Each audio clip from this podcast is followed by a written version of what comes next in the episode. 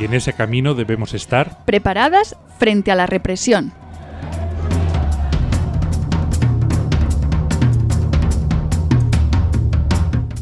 Esta cápsula se grabó como una sección del programa Menos Lobos, el programa antirrepresivo de Radio Almaina, que puedes escuchar completo en la web de la radio radioalmaina.org o en la web del programa menoslobos.net. Ahora le hemos dado este formato para facilitar su difusión, porque si luchamos podemos sufrir represión y es muy importante que estemos preparadas, así que fórmate y ayuda a formarse a las demás. Comparte lo que sepas y difunde.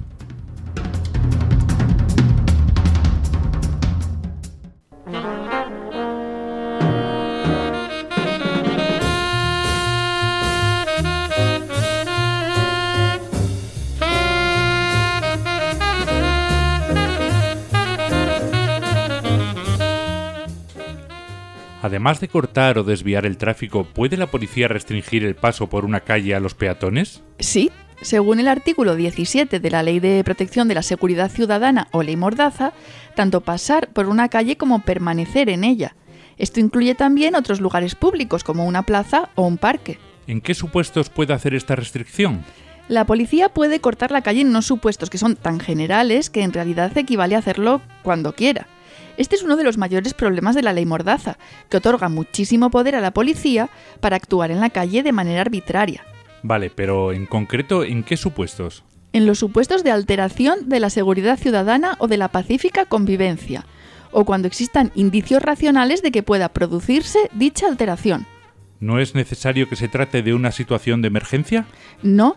De hecho, las situaciones de emergencia están reguladas en otro artículo de la ley, el artículo 21, Así que se entiende que este caso es para situaciones, digamos, normales.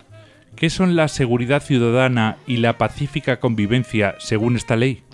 En el preámbulo de la ley se define la seguridad ciudadana como la garantía de que los derechos y libertades reconocidos y amparados por las constituciones democráticas puedan ser ejercidos libremente por la ciudadanía. Pero también se la describe como la protección de personas y bienes y también como algo mucho más ambiguo, que es el mantenimiento de la tranquilidad ciudadana. Tanto la tranquilidad ciudadana como la pacífica convivencia no se describen en ninguna parte y quedan a la interpretación del policía de turno. Has dicho que la policía también podía restringir la permanencia en la calle cuando existan indicios racionales de que puede producirse una alteración. ¿No es esto muy subjetivo?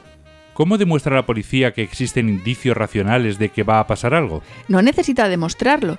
La ley no indica que la policía deba justificar su intervención en el acta que tendrá que escribir. Así que efectivamente es un criterio totalmente subjetivo.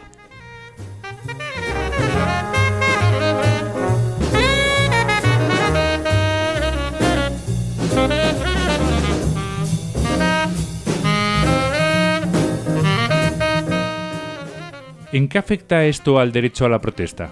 Si vas a una manifestación, la policía puede establecer zonas de seguridad, impidiéndote pasar para acceder por una calle. También puede crear un cerco impidiendo a un grupo de personas salir de una determinada zona. ¿Pueden identificarme para dejarme acceder a una calle o salir de un cerco?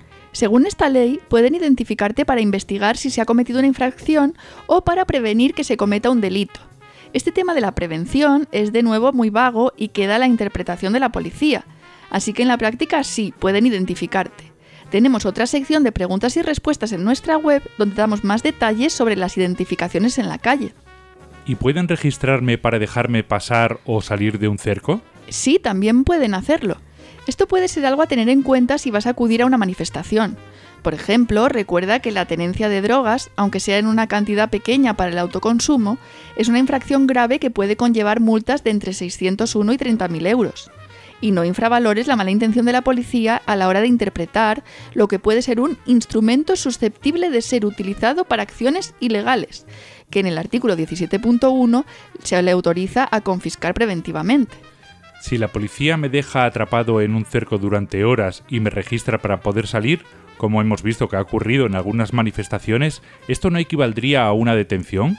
¿No me daría derecho a un abogado? Pues no.